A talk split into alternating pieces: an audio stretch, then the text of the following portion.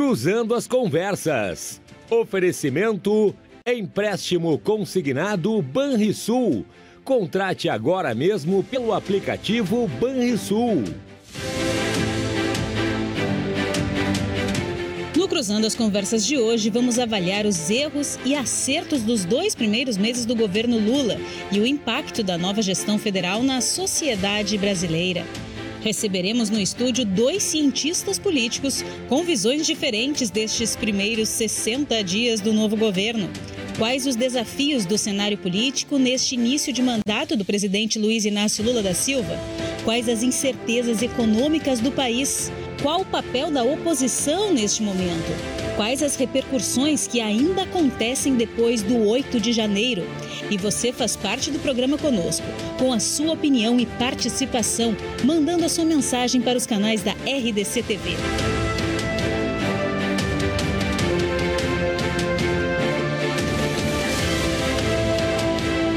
Este é o assunto do Cruzando as Conversas desta terça-feira, dia 28 de fevereiro de 2023, com o jornalista Renato Martins e seus convidados.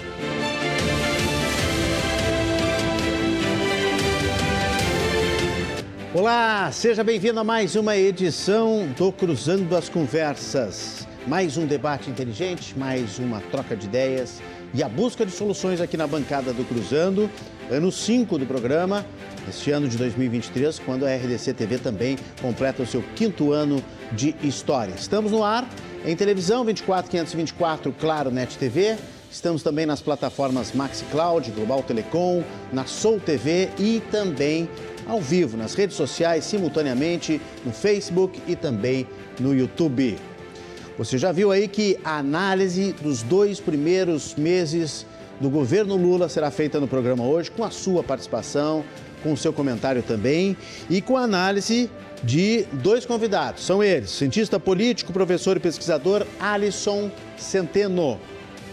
E também aqui no estúdio, cientista político, filósofo e jornalista Antônio Vinhe. Você participa com a sua opinião pelo nosso WhatsApp. O WhatsApp que vai entrar aí na sua tela é a forma mais rápida e mais direta para você se comunicar com a gente. Você manda a mensagem, cai aqui no tablet e a gente lê ao vivo. É importante que você identifique a sua mensagem com o seu nome, de onde você está falando, qual a cidade, qual o bairro, né, para a gente poder ter essa identificação. É, em seguida vai entrar aí o, o, o número do WhatsApp e também no Facebook, também no YouTube, você pode deixar, tá aí, ó, WhatsApp é esse aí. E lá no Facebook, no YouTube, você pode deixar também a sua, uh, o seu recado que a gente passa lá e registra o, o nome, os, a sua mensagem. Tá aí, ó, 99710-8524, cai direto aqui no tablet ao vivo e a gente registra. Professor Alisson Centeno, cientista político, professor e pesquisador, fazia tempo que não voltava aqui na, para a bancada do Cruzando as Conversas, se tornando um habituê para minha alegria. Seja bem-vindo, boa noite, muito obrigado pela boa presença. Boa noite, muito obrigado, Renato, pelo convite. Um prazer estar aqui de volta na RDC e na companhia do professor Antônio. Vou provocar mais erros ou mais acertos nesses dois primeiros meses de governo Lula? Certamente houveram mais acertos. Foi um governo que, de maneira inédita, começou com uma contestação já do próprio resultado eleitoral. Foi algo que nós debatemos aqui na última vez que eu estive. Houveram uma série de protestos antes da posse. E o mais surpreendente, uma insurreição no dia 8 de janeiro, uma tentativa de golpe que felizmente não se consolidou. Foi um governo que foi amplamente contestado, nós tivemos tragédias naturais no meio do caminho, em menos de 60 dias. É, uma resposta também de uma maneira muito enérgica diante disso e uma retomada dos canais diplomáticos brasileiros, brasileiros que são questões que eu acredito são importantes nós aprofundarmos aqui, mas num balanço de 60 dias, certamente houveram mais acertos. Muito bem, deixa eu dar uma boa noite ó, o professor Antônio Vim, é cientista político, filósofo e jornalista, não é professor, né? Não, Mas não sou até também dá aula. É, é, licenciatura. Ah, muito bem. Boa noite, seja bem-vindo pela primeira vez aqui na bancada do Cruzando as Conversas, colega jornalista Antônio Vim. Muito obrigado pela, pelo convite. Obrigado pela presença. Né? É, obrigado ao colega também, é, né, a oportunidade de nós debatermos, discutirmos. Espero que de forma democrática. Sempre. Aqui no programa sempre. né? Até porque eu estou sendo censurado nas redes sociais, né? Bom, já começa com essa polêmica. Já começa com essa polêmica. É, não, hoje não tem como se não, expressar. Eu não, te, não estou sendo monetizado nas redes sociais e estou censurado no Facebook e no, no YouTube. Então já não dá para dizer que nós estamos vivendo numa democracia. Mas isso foi agora, Antônio, nesses dois primeiros Não, meses? isso foi. É, é, aí que está. É, eu parto do pressuposto que nós vivemos um, durante o governo Bolsonaro dois governos. Um governo com o presidente Bolsonaro e um governo paralelo do judiciário. Então, nós tivemos interferência de, um, de, um determinado, de uma determinada abordagem do setor judiciário em relação a outros setores.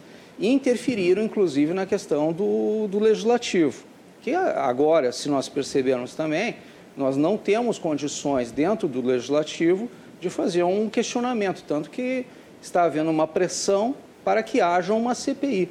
Né? Qual é o problema de haver uma CPI? Nenhum. É, eu acho que qualquer problema que, que encontre uh, uh, resistência de alguma maneira, você vai fazer uma verificação se aquilo, aquilo, aquilo é legal ou não é legal. Né? Está legitimado, está dentro das formas da lei ou não. Agora, não permitir que se discuta isso e o governo não querer que se, que se estude a questão, exatamente porque todos aqueles que estão presos sem processo, tudo que eles querem é que haja uh, o direito de legítima defesa. Como é que pode haver pessoas indiscriminadamente presas sem processo? Quer dizer, não há aí uma segurança jurídica. Eu, eu, entendo o ponto de vista, as observações do colega, mas faz parte de um discurso ideológico, faz parte de uma linha né, adotada pelo governo. O que, que nós estamos verificando é, existe a questão legal dentro do processo, existe a legitimidade desse processo. Esse governo, por exemplo, na forma como ele, ele chegou ao poder, foi legítima, foi legal, foi nas formas da lei. No momento que houve um questionamento, o que, que aconteceu quando houve o questionamento? Não, nós vamos uh, dar uma multa porque vocês questionaram. Mas era direito legal? Era um direito legal questionar. Estava nas formas da lei e, toma, e tomar uma multa por questionar e não, não levar o processo adiante? Quer dizer, uh, essas falta de legitimidade, de legalidade do processo, faz a gente questionar até os dias de hoje, só que se nós formos para as ruas da forma como está hoje, com o controle da, da, da máquina, uh, inclusive daqueles que poderiam nos defender, que seriam as forças policiais e as forças de segurança nacional, hoje nós não temos aquela segurança jurídica para fazer isso. Até, até a troca de governo nós tínhamos. Até o dia 8 nós tínhamos. E até aquela garantia nós tínhamos. Então a gente foi para. A, a maioria das pessoas que foi para a rua foi na expectativa de que haveria alguma ação por parte daqueles que defendem a Constituição. E não aconteceu. Então, nós, o, o, o que, que nós temos hoje? É, nós temos a, a síntese e a antítese desse processo. São dois discursos totalmente diferentes. São duas ideias totalmente diferentes, antagônicas. São visões diferentes de mundo. Se não houvesse nenhum problema, não haveria pedido de CPI hoje, há dois meses de governo do governo Lula, no Congresso Nacional. Sim. Se não houvesse nenhum problema, não haveria o, os baixos índices de aprovação. Claro, pode-se dizer assim, ah, teve grandes, uh, nós tivemos grandes acertos, isso aqui. Depende com quem tu está falando e com quem, com quem, e quem está ouvindo. Se você está dizendo, ah, nós agora estamos tendo acesso a, determina, a, a determinados grupos internacionais que nós não tínhamos antes. Sim, e tínhamos outros. Bom, vamos começar por aí, porque esse debate é interessante, até porque existe uma discussão nesse momento, até no, no planeta todo, né? Inclusive tentando responsabilizar, existe uma tese de responsabilizar, uma ideia de responsabilizar as big techs de serem punidas caso elas mantenham conteúdo ilegal ou fake news no ar. Mas aí quem é que vai fazer a avaliação desse conteúdo? Então, professor Arias, o governo Lula inicia com mais liberdade de expressão ou com mais regulação das mídias? Não existe nenhuma regulação da liberdade de expressão. Uma Isso é tentativa é de regulação? Muito menos tentativa. Isso é um preceito constitucional. A liberdade de expressão é um direito de todo cidadão brasileiro. A questão é que o direito de expressão não é também uma, não é uma liberdade de agressão. Nós não podemos agredir a Constituição, os três poderes, como aconteceu com o caso do deputado Daniel Silveira, que ameaçou até os ministros do STF fisicamente. Existe uma diferença entre liberdade de expressão e liberdade de agressão. É, quando você tangencia a questão né, de medidas por parte do governo, a AGU criou, a Advocacia Geral da União criou um órgão para centralizar e fiscalizar toda a tentativa de fake news e distorção de informações sobre políticas públicas. Não é sobre qualquer coisa que os indivíduos falem nas redes sociais, é a respeito de políticas públicas. E como a Advocacia Geral da União serve para a defesa da União, tudo isso faz sentido. Agora, o que aconteceu no dia 8 de janeiro, e o governo não taxa isso da maneira né, como com o adjetivo que eu utilizei, foi uma insurreição, foi uma tentativa de um golpe de Estado, de uma subversão do Estado democrático de direito, o qual o governo enfrentou como? E aqui está o grande acerto do governo institucionalmente.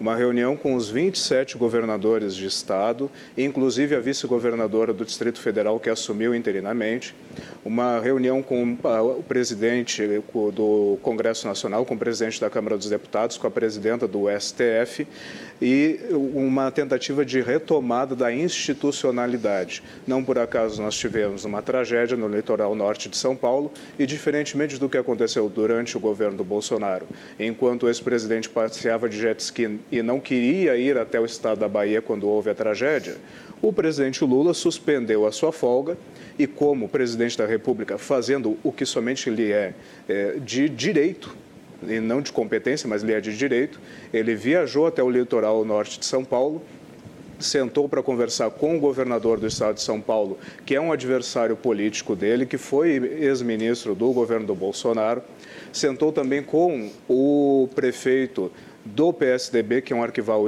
um arquirrival histórico do PT, ou seja, dentro da institucionalidade do campo democrático, porque é isso que faz um presidente da República diante de um período de tragédia.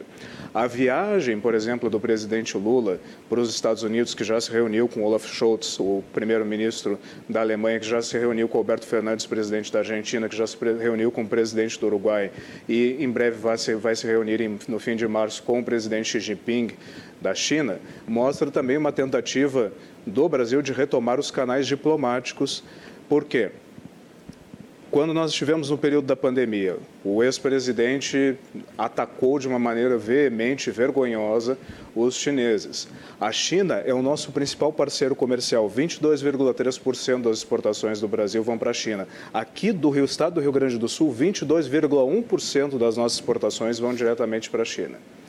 Então, o presidente vai retomar os seus canais diplomáticos, porque é aquilo que eu falava, né, e falei várias vezes quando eu estive aqui, oh, Renato. Uhum. Nós precisamos de um político competente à frente deste que é o maior cargo que nós temos no país. Nós não podemos fechar as portas para os nossos parceiros comerciais. Nós estamos em um momento de uma gravidade gigantesca a nível global, não só climática, como nós percebemos né, com o que aconteceu no estado de São Paulo, mas também porque a guerra da Rússia e da Ucrânia não mostra tão cedo ter um, uma possibilidade de, de cessar.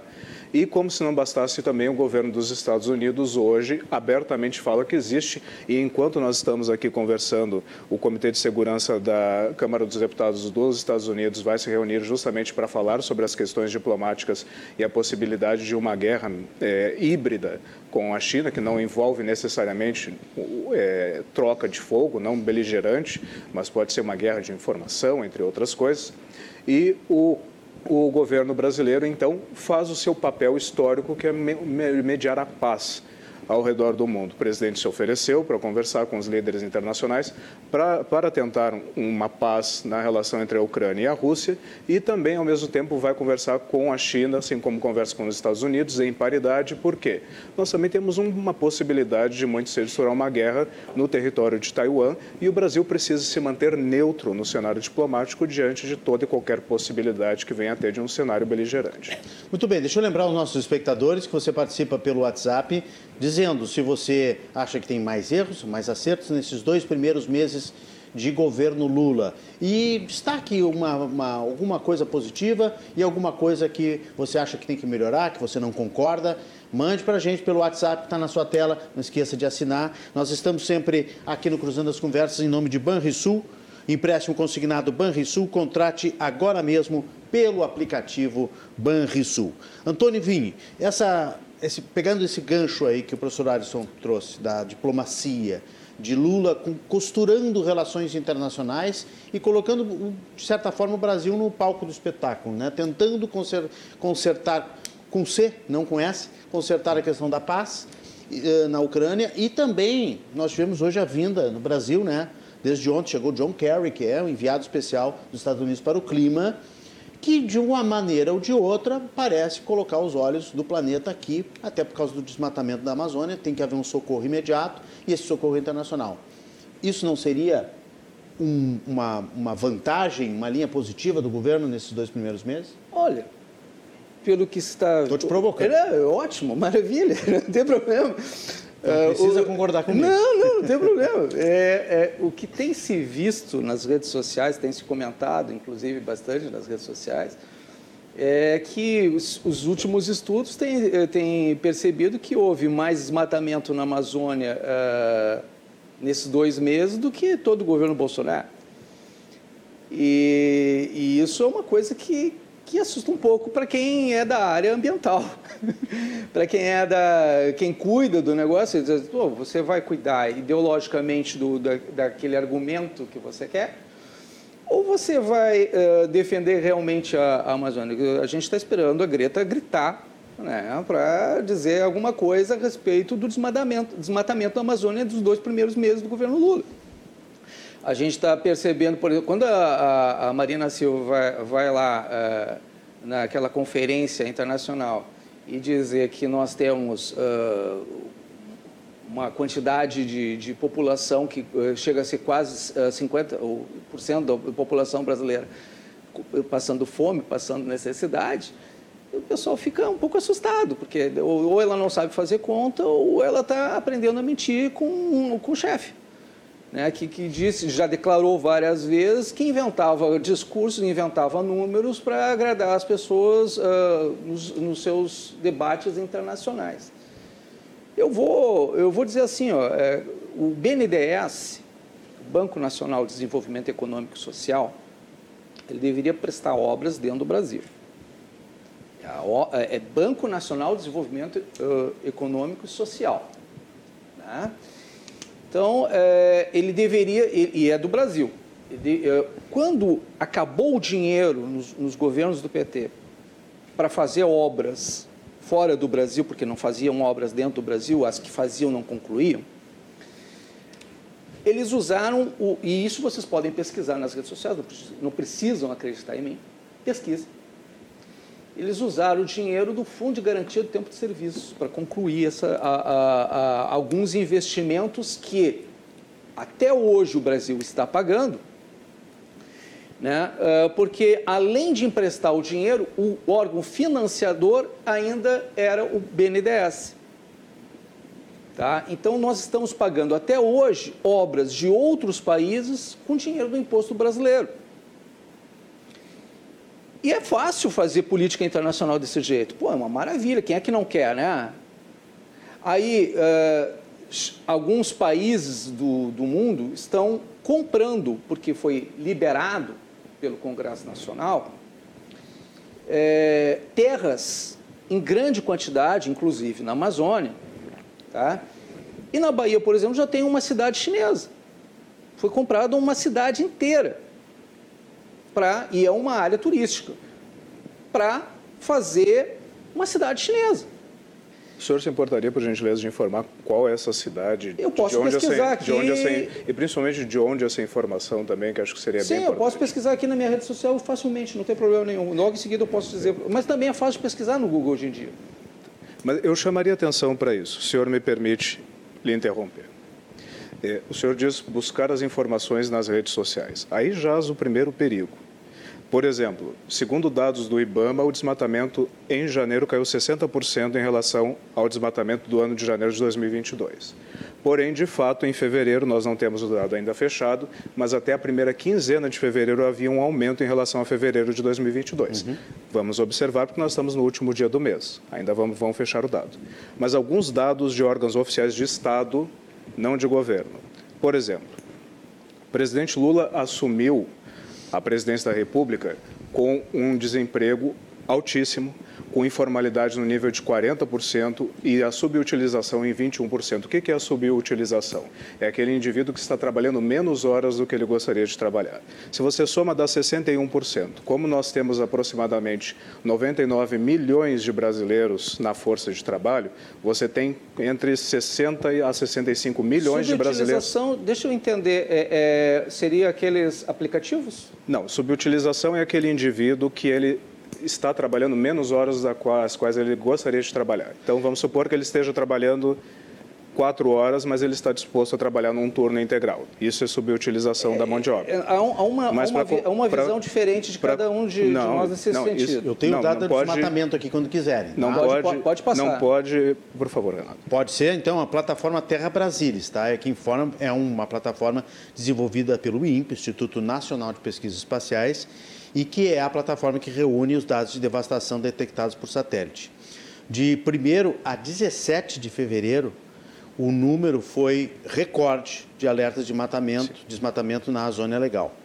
Uh, na Amazônia Legal. Foi 208,75 quilômetros quadrados, apenas nos 17 primeiros dias de fevereiro.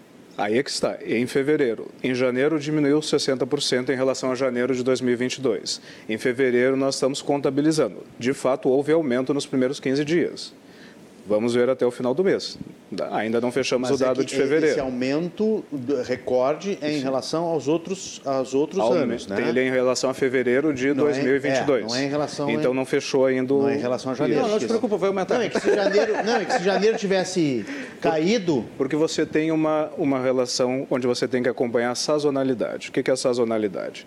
determinados períodos existem aumentos e reduções de acordo com o clima, é, de acordo com plantações. Claro. Então, não, é que comparando, digo, é que tem nós que comparar banana com banana e janeiro com janeiro e fevereiro é, com fevereiro. Não pode ser comparar, ah, comparar fevereiro com janeiro, Isso. por exemplo. Em janeiro, janeiro caiu 60%. Aí, janeiro de 2023. Não, mas é, é, que agora é o Bolsonaro. Agora nem Covid é mais Covid, não, agora é calma, gripezinha. Tá, só um minutinho. Entre, entre janeiro de 2022 e janeiro de 2023, caiu 60%. Em fevereiro aumentou na primeira quinzena, vamos aguardar fechar o mês.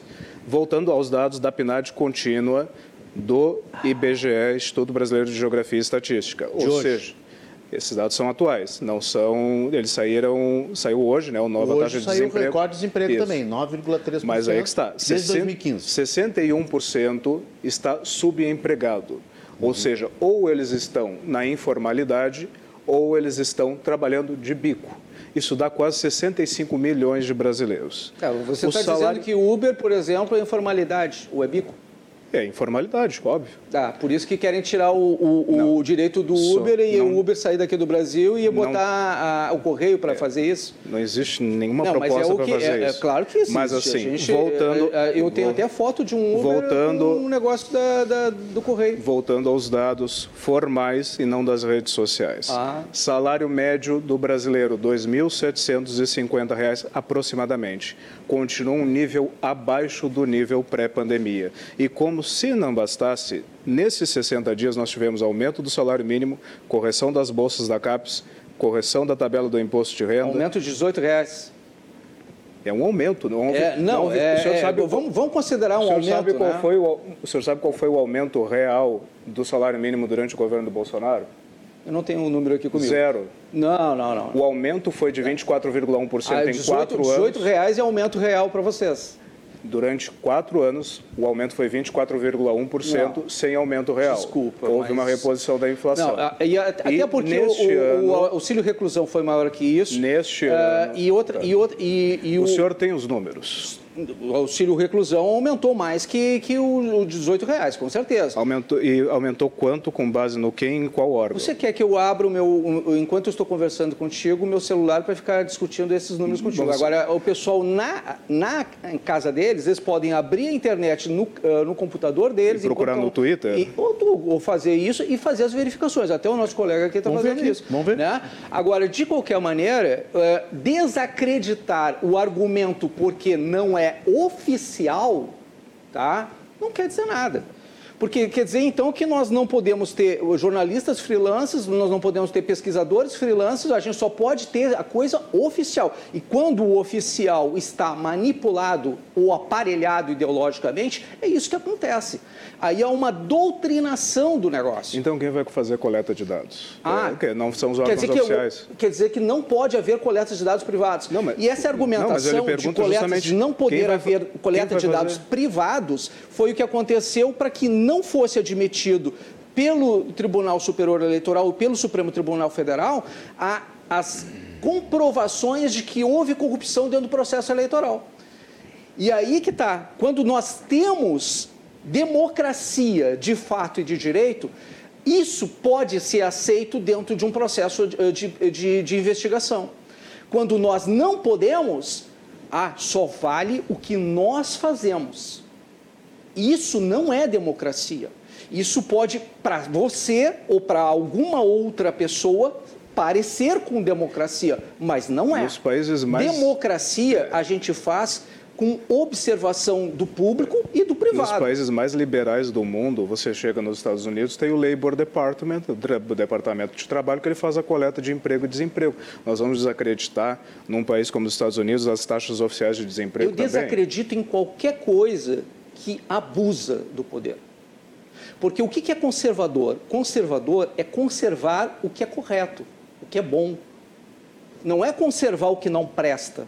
Tá Conservar o que não presta não é ser conservador. A gente, quando um, um, um, conservador conserva, ele conserva aquilo que tem qualidade, aquilo que tem mérito. Tirar o mérito daquilo que não, que, que não tem mérito, de, desqualificar a pessoa, ou o caráter, ou inclusive a informação, não te torna dono da razão ou estar certo de algo. Pelo contrário, as informações das redes sociais, o que, que é hoje uma rede social? É o acesso a todas as informações. Qualquer pessoa na sua casa tem o direito de poder jogar nas redes sociais uma informação e essa ser verificada. Agora, ser verificada não quer dizer que a gente vai ser imposto para que a gente não possa dizer aquilo. Eu sou cientista político, como colega, eu sou jornalista, como colega, e sou filósofo. Eu estou sendo censurado por uma pessoa que simplesmente vê uma palavra erra, uh, que, que eles definiram, que, que a partir do momento que aquela palavra, aquele verbete está numa determinada rede so social, o meu vídeo é retirado do ar. Eu sinto muito. Isso é democracia é, eu sinto, ti? Eu sinto muito se porventura, não, não sei se isso aconteceu. Aconteceu sei, seis vezes. Não sei em que condições isso aconteceu, mas condições eu sinto muito. Condições democráticas, vídeos de é. aulas de duas horas Su, de duração. Supondo que tenha acontecido, eu sinto muito. Agora, voltando para o debate a respeito do governo. São órgãos oficiais do Estado, não são do governo. O IBGE não pertence ao governo do PT o IBGE é um órgão histórico brasileiro, sabe-se lá com quantas décadas de história, falha minha até não saber quantos anos tem o IBGE. Instituto Brasileiro de Geografia e Estatística. Tem décadas de história e faz a PNAD contínua, Pesquisa Nacional para Amostra Domiciliar, que mede emprego, desemprego, salário médio do brasileiro e é um fato que nós tivemos um aumento pela primeira vez em quatro anos, um aumento real no salário mínimo. E com uma política estabelecida não só de um aumento neste ano, mas que todos os anos teremos um aumento pela inflação, mais uma correção real de acordo com o crescimento do PIB de dois anos atrás. Hoje nós vivemos um momento muito delicado e é por isso que nós não podemos ficar nesse tipo de debate, ler nas redes sociais, procura. Existem órgãos oficiais, os quais nós necessitamos para um momento de calamidade como nós estamos enfrentando neste momento. Hoje eu conversava com um deputado E ele me informou que aqui no estado do Rio Grande do Sul, 25%, aproximadamente um quarto do PIB do estado do Rio Grande do Sul vem da agricultura familiar. São quase 6 milhões de pessoas no estado do Rio Grande do Sul vivendo na crise hídrica. Você acredita e que, sinceramente, que se nós hoje eh, largássemos as, as, as, os latifúndios, as grandes, as grandes eh, fazendas, eh, os grandes produtores rurais e ficássemos só com a agricultura familiar, que nós supriríamos ah, as condições de alimentação do Brasil? Não, e não foi isso que eu disse. Não, o mas, que eu estava mas o falando, que, acontece que está sendo que desvalorizado falando- hoje o que eu é estava que falando é que está nós sendo temos- desvalorizada a agricultura agropecuária brasileira, que hoje é o e hoje e não só hoje, há muitos anos e inclusive para a China, inclusive se acontecer, você- a gente está falando de guerra, não é? Se acontecer uma guerra hoje, as condições para manutenção de uma guerra são o, é o lado que vai ter o acesso à comida, o acesso à energia. Então, se você tem hoje eh, determinados grupos ideológicos dominando determinados países, você vai ter um jogo de cadeiras, um jogo de condições para que um determinado lado vença, Já porque tem entrar- energia e porque tem alimento. Já que o senhor quer entrar na nesse... Rússia a Exatamente. E no Brasil, que é o celeiro do mundo, isso faz uma grande diferença o lado que o Brasil se posiciona. Mas já que o senhor quer entrar nesse debate, vamos entrar então. Eu vou lhe dar o benefício da dúvida. Qual é o lado majoritário, qual é a ideo- ideologia majoritária que domina o mundo? Hoje, É. totalmente o lado esquerdo. O que, que é o lado de esquerda? Olha, a gente pode começar pela história, negócio lá da, da- da tomada da Bastilha, isso, aquilo, esquerda e direita, aquilo. Só que hoje o conceito de filosofia. Vamos, vamos, já que a provocação foi feita, eu agradeço. Depois nós vamos voltar para o governo Lula, tá? Não, Por favor. a gente, eh, não, eu agradeço, eu agradeço. Porque houve a primeira internacional soci- ah, comunista, a segunda internacional socialista, a terceira internacional social-democrata. Tá? Hoje, o- eu não sei se você sabe, o, o vice-presidente da terceira internacional socialista ainda é o- um brasileiro. É, o, é- é um gaúcho, inclusive. Carlos Eduardo Vieira da Cunha. Tomou o lugar do Leonel Brizola.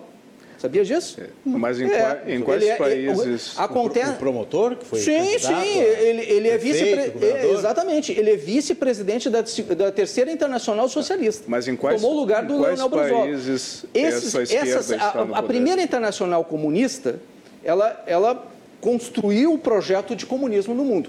Tu pediu ah, ah, que eu falasse a respeito disso. Não, Tudo bem. a segunda específica. internacional socialista criou a revisão do conceito comunista. Sabe quem é que, eh, que, que, que eram os partidos da época que eram eh, socialistas? O fascismo e o nazismo. Nazismo é Partido Nacional Socialista Alemão. Bandeira vermelha, com suástica preta e o círculo branco. Branco, humanismo, preto, trabalhismo e o vermelho, socialismo.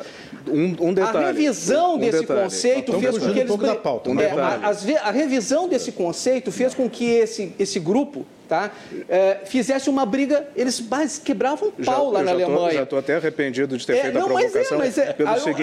mas o que, que, aconte- tem, o que, que você não acontece tem hoje? como... E a gente é chamado de fascista e de nazista. Tá, mas o senhor tá- Cara, o senhor tá dando uma nazismo era viagem na alemão. O O, tá dando- socialismo é de esquerda, O senhor está dando uma viagem na história e o pior de tudo, o senhor está dando uma viagem também na, com, com- Ah, até é no claro, pensamento. óbvio. Como Só é que, ó, como é pode que um, pesquisar nas redes como é sociais, é que... que- vocês não vão, é, vão achar assim, ah, não, não Dá vão, gente- não vão Olha só, encontrar. como é Vamos que encontrar. duas ideologias formadas num conceito de segregação social e antissocialismo vão ser consideradas de esquerda? Mas o senhor são. não só está viajando na história, como está viajando na maionese, não tem nada a ver. O papel aceita tudo. Inclusive, se você for no banheiro, você encontra coisas que, que Não o papel nada- aceita. não tem nada a ver. né? Agora, não quer dizer que seja verdade.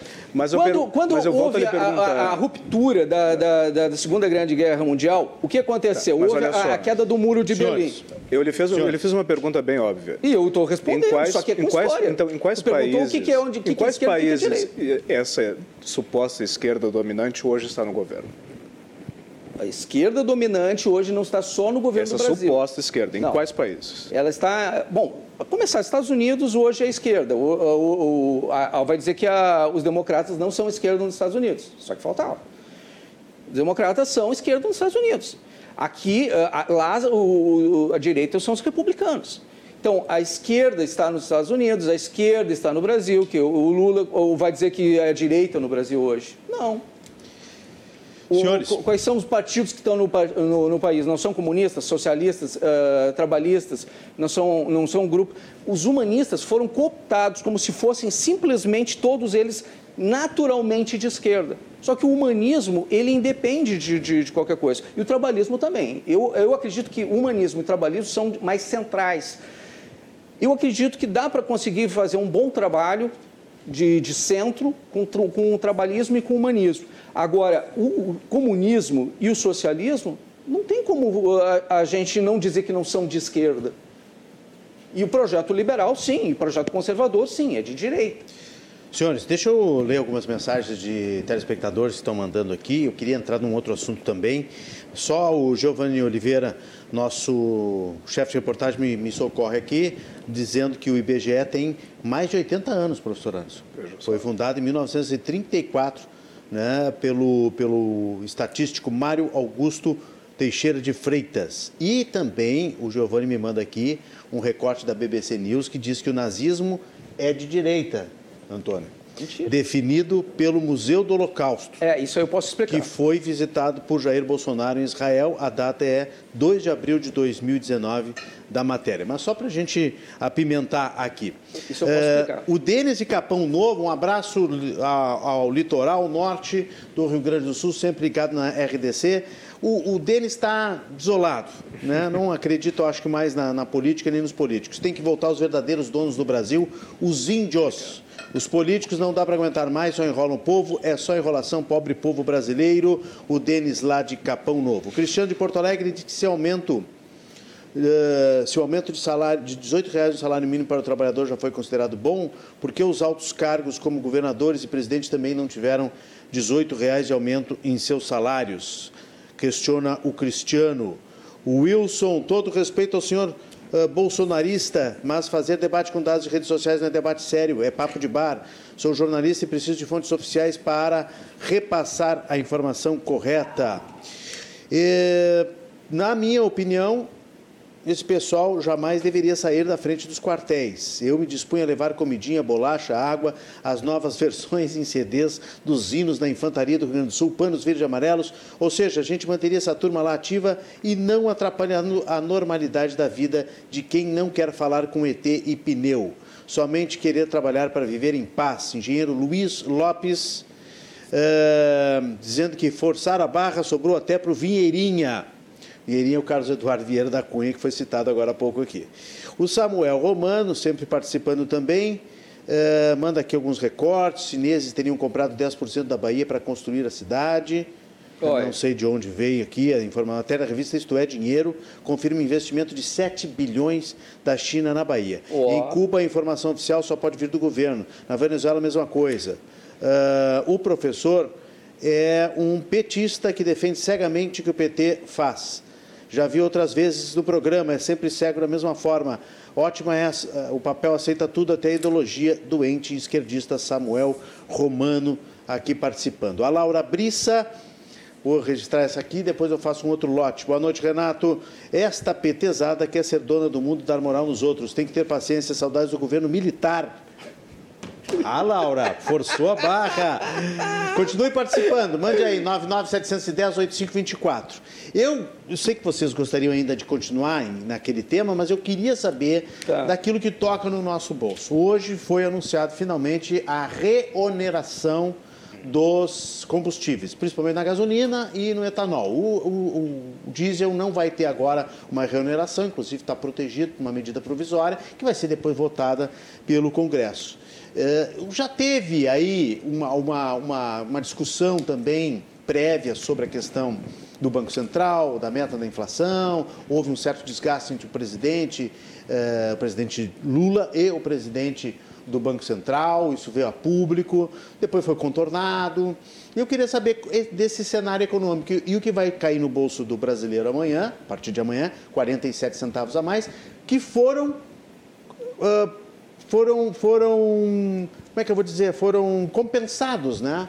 com uma, uma redução nas refinarias, porque senão hum. seria maior ainda. Acho que o governo achou um meio termo ali. Aumentou de um lado, né, recolocando impostos, e ao mesmo tempo baixou o imposto na, na, na, na, na refinaria, o, o, preço na refinaria. Espero que chegue para nós, classe média, ali no posto, um pouquinho, né, não chegue tão forte como, como chegaria. Professor Alisson, esse é um caminho bom que o governo Lula está, nesses dois primeiros meses, está tentando arrumar a economia do Brasil? Foi uma... E essa remuneração, ela é justa? A remuneração foi uma escolha de Sofia. Por quê? É, quando foi feita a PEC Kamikaze, é, se desonerou a cadeia dos combustíveis da energia e o custo mensal é de 6 bilhões de reais para a União. É um volume muito grande. Então, foi uma decisão muito difícil. Quando eu estive aqui com o secretário Busato na metade do ano passado, eu falei sobre a questão do, da paridade de, de preço por importação, que é a política que a Petrobras eh, adotou durante o governo do Temer. Privatização justamente. Não, né? E isso tornou muito custoso a produção de combustível no Brasil e nós acabamos importando o combustível refinado e vendendo petróleo cru no momento que nós estávamos com uma queda no preço do barril de petróleo a nível internacional. Foi uma decisão absurdamente equivocada, muito custosa para a União e, como se não bastasse, a Petrobras passou a pagar dividendos na ordem de 100 bilhões de reais para os acionistas, enquanto, na época, quando eu debati aqui com o Busato, o povo estava pagando 7 reais por litro de gasolina, em média aqui no Brasil, em alguns estados chegava a 10 reais. Então, foi uma política desastrosa e completamente equivocada desde o golpe, e que acabou, o golpe se prolongou e chegou até a Petrobras.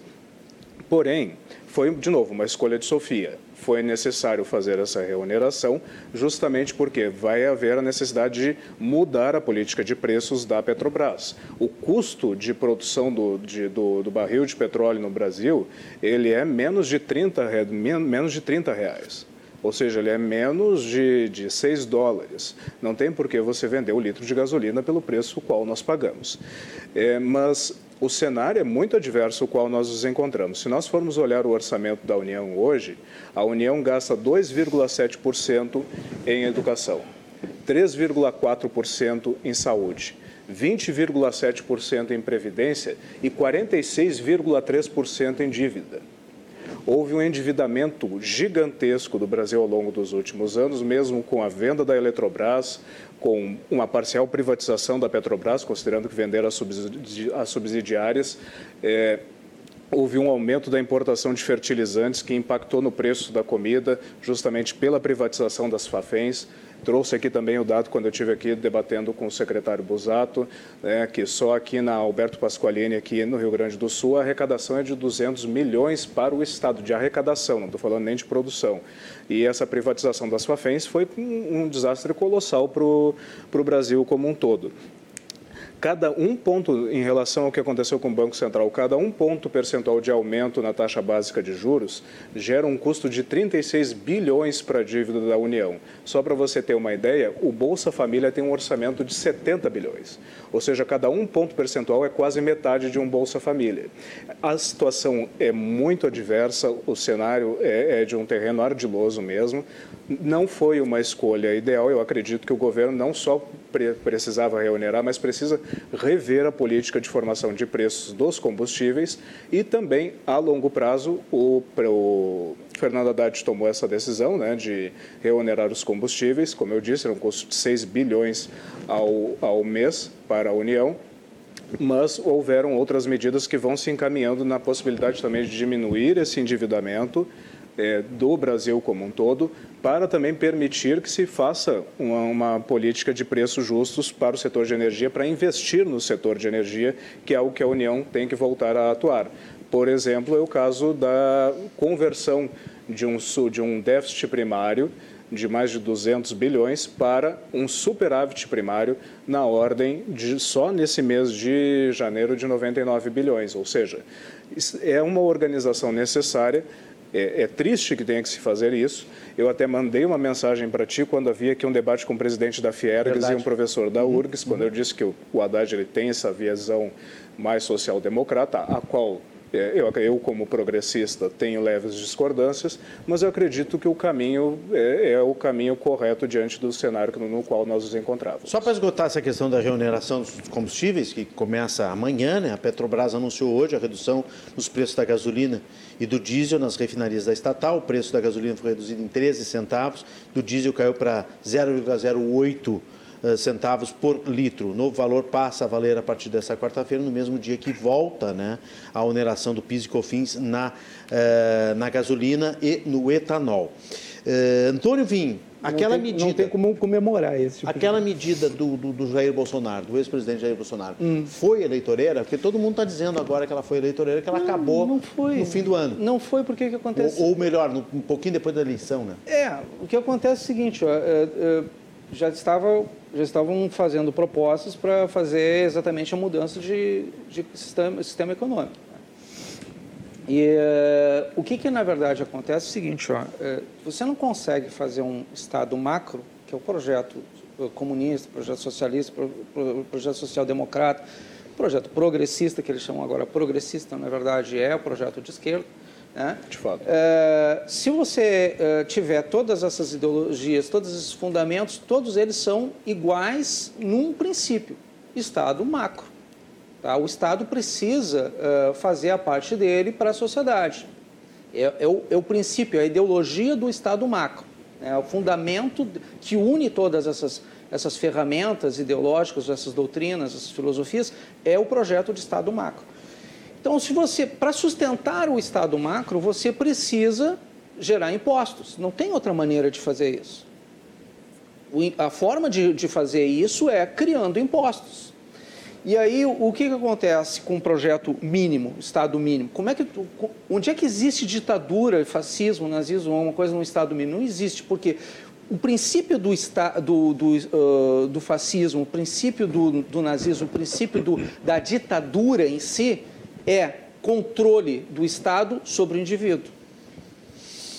Perda de direitos individuais para garantir direitos coletivos, em nome de direitos coletivos, não que sejam direitos coletivos necessariamente, mas esse é o princípio, essa é a filosofia.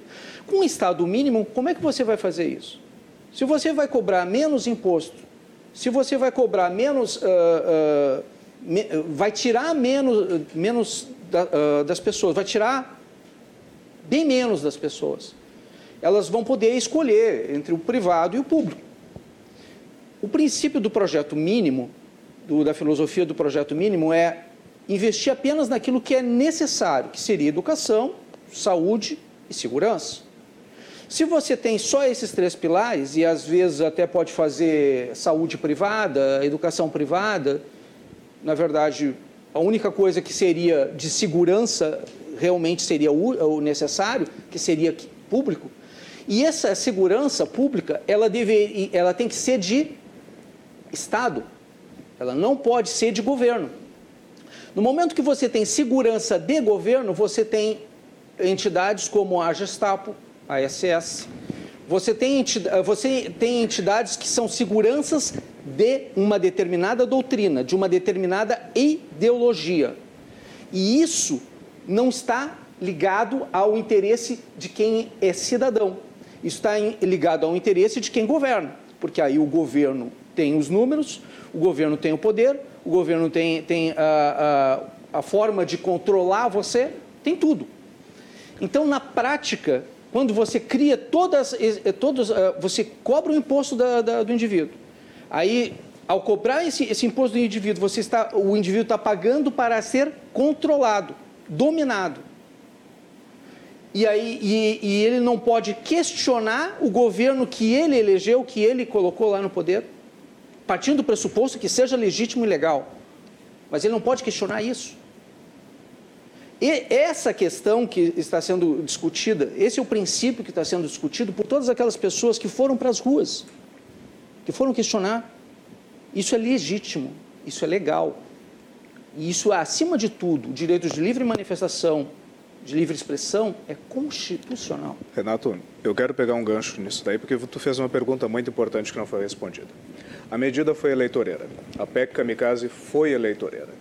Para nós termos uma dimensão, foram 52 bilhões gastos em seis meses sendo que somente para financiar energia e adicional do antigo Auxílio Brasil. 2,5 milhões de pessoas foram adicionadas no Auxílio Brasil nos últimos meses antes da eleição. Só nos, cinco, nos quatro anos do governo do Bolsonaro foram mais de 5 milhões de pessoas que, cujo CPF estão, é, são pessoas que moram sozinhas e recebiam o chamado Auxílio Brasil. Deixou de ser um Bolsa Família. Desses 52 bilhões, 52 bilhões gastos, foram retirados 92% do orçamento do combate à violência contra a mulher. Isso é eleitoreiro, porque eles tentaram comprar a eleição. Nós, vi, nós vimos o que aconteceu no litoral norte de São Paulo. Uma tragédia colossal. Sim. E sabe quanto que ficou no orçamento do Ministério do, da Integração Nacional para desastres naturais? 25 mil reais. Você Olha. não constrói nenhuma casa eu, 25 eu acho interessante ter argumentado isso, porque e... uh, o governo Lula deu 2 milhões, 2 milhões para ajuda dos, uh, da, do desastre lá de São Paulo. Já o governo de São Paulo deu 500 milhões. E o governo Bolsonaro, na Bahia, um ano antes, tinha dado 700 milhões. Pode pesquisar no Google. Pode pesquisar no Google.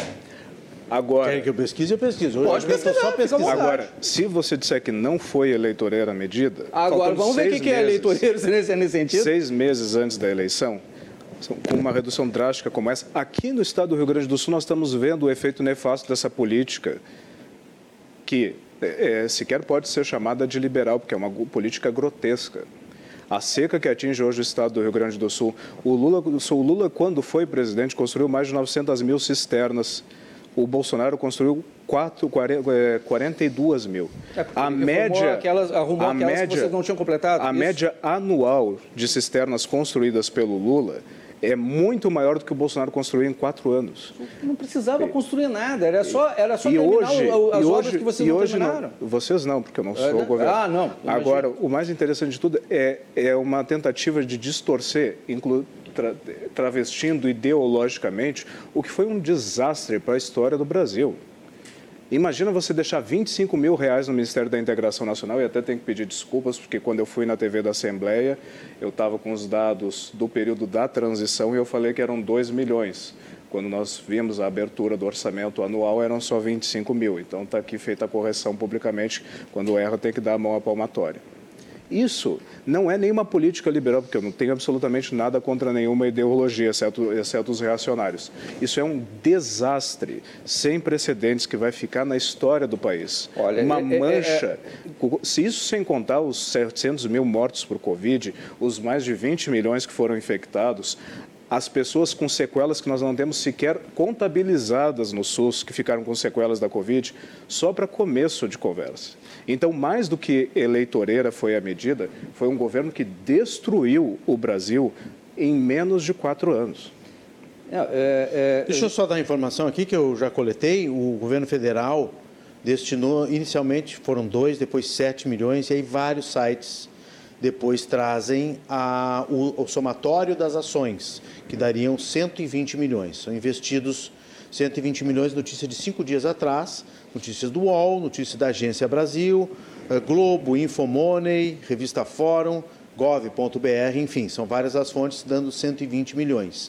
Eu vou pesquisar agora na próxima cruzada de conversa com vocês o, o, governo de São Paulo e depois o quanto o Bolsonaro mandou para a Bahia. A informação que eu tenho sobre questão de, de saúde... Tá, é, Mas o senhor não respondeu se foi eleitoreira ou não foi não, eleitoreira não, a, não a foi desoneração dos combustíveis? Não foi. Naquele não, período eleitoral? Não foi, não foi porque o que... Não foi um tempo de fantasia para os brasileiros? Não. Não, a, a, ideia... Foi bom, eu confesso que foi bom. Não, eu claro, a, a, assim, ó, a ideia, o projeto é desonerar, é tirar é, imposto do, do, do, dos governos. O governo federal arrecadou muito mais retirando imposto do que, do que, do que criando novos impostos.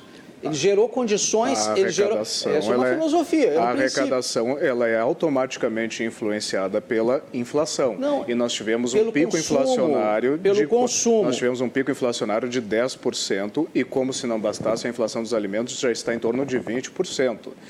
A, a arrecadação bruta da União ela é impactada pela inflação.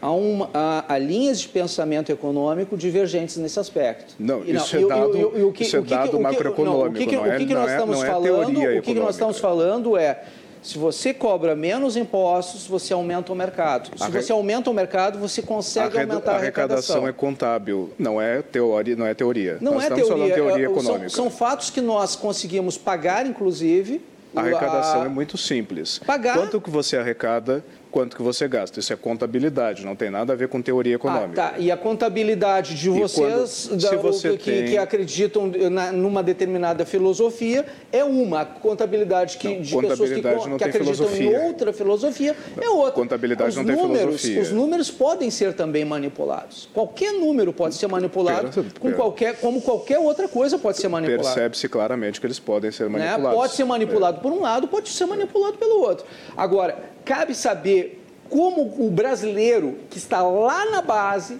se comportou em relação a isso. Porque uma coisa é muito boa, eu e você aqui estarmos discutindo. Quem vive de fato, quem sente de fato, quem mais sofre de fato, é aquela pessoa que está nos escutando do outro lado da telinha e essa pessoa ela está vivendo o fato. O senhor tocou num ponto nevrálgico e muito importante. Ela está vivendo o fato. Sabe qual foi o aumento do botijão de gás nos últimos quatro anos?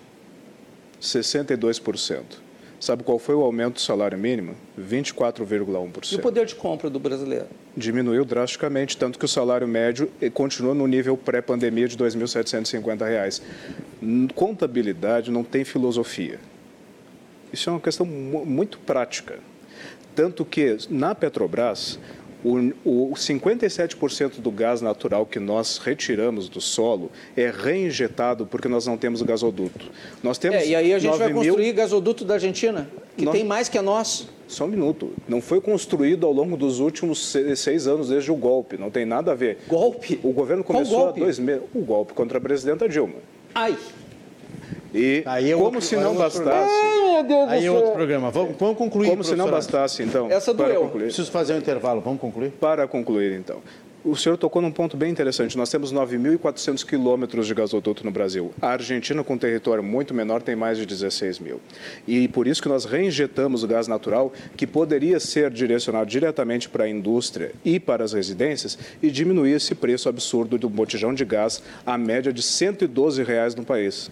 Colega, só deixa eu te explicar. Tu, tu é, tu é colega meu de ciência política, então deixa eu te explicar duas coisinhas. Primeiro, não existe a palavra presidenta, é presidente. Presidente Dilma. Tá? Segundo, houve um impeachment com a presença, inclusive, do Tribunal Superior Eleitoral, o Supremo Tribunal Federal, um membro do Supremo Tribunal Federal que estava presidindo o Congresso Nacional no momento do impeachment dela. Então, se você está chamando de golpe, você está acusando, inclusive... O ministro o tri... Lewandowski. Exatamente. Está, inclusive, acusando o judiciário de golpe de Estado. Eu posso fazer eh, similares acusações em relação à postura do ministro Alexandre de Moraes nas, nas últimos, nos últimos pleitos. No entanto, para a gente fazer uma acusação de que isso é golpe, em rede nacional, como você está fazendo, e com acesso à rede internacional, eu tomaria mais cuidado com esse tipo de argumentação. Verdade, Aliás, você disse que quando você erra, você é, reconhece seu erro. Eu acho que deveria reconhecer Na verdade, eu estive aqui já, acho que é a oitava vez que eu estou aqui, todas as vezes eu falei isso, então tenho é, certeza é que eu estou dizendo. Precisamos fazer um intervalo. É, na sequência, a gente continua. Tem mais manifestações aqui de espectadores sobre diversos assuntos, concordando, discordando dos nossos convidados. É, só lembrando aqui, tá, que confirmei realmente o, o governo de São Paulo, né, do governador Tarcísio, está eh, tá liberando uma linha de crédito de 500 milhões de reais para recuperar o turismo no litoral norte, eh, no litoral de São Paulo. E Bolsonaro editou uma MP lá em 2021 para destinar 700 milhões para socorrer as vítimas de enchentes. Então, o Antônio Vim tem razão nesse ponto, porque são 120 contra 500 e contra 700, se a gente for colocar isso aí numa, numa tabelinha, e é o que os, as minhas várias pesquisas aqui em vários sites, que eu sempre olho mais de um, né, para confirmar. Só vou registrar aqui que o Leonardo Schenkel, do Moinhos de Vento, está ligado conosco, excelente debate. Só é muito ruim a situação e prognóstico do Brasil, o aumento de imposto só faz o governo crescer e o cidadão comum sofrer. Se você concorda com esta informação, com essa posição do Leonardo, você manda a sua mensagem. Se você discorda, você também participa do debate mandando sua mensagem para o WhatsApp que está na sua tela, 997108524. Lembrando que o Cruzando as Conversas vai fazer um rápido intervalo, volta em seguida, sempre em nome de Banrisul, empréstimo consignado Banrisul, contrate agora mesmo pelo aplicativo Banrisul. Já voltamos com os cientistas políticos Alisson Centeno e Antônio Vim. O intervalo é rápido e eu espero vocês.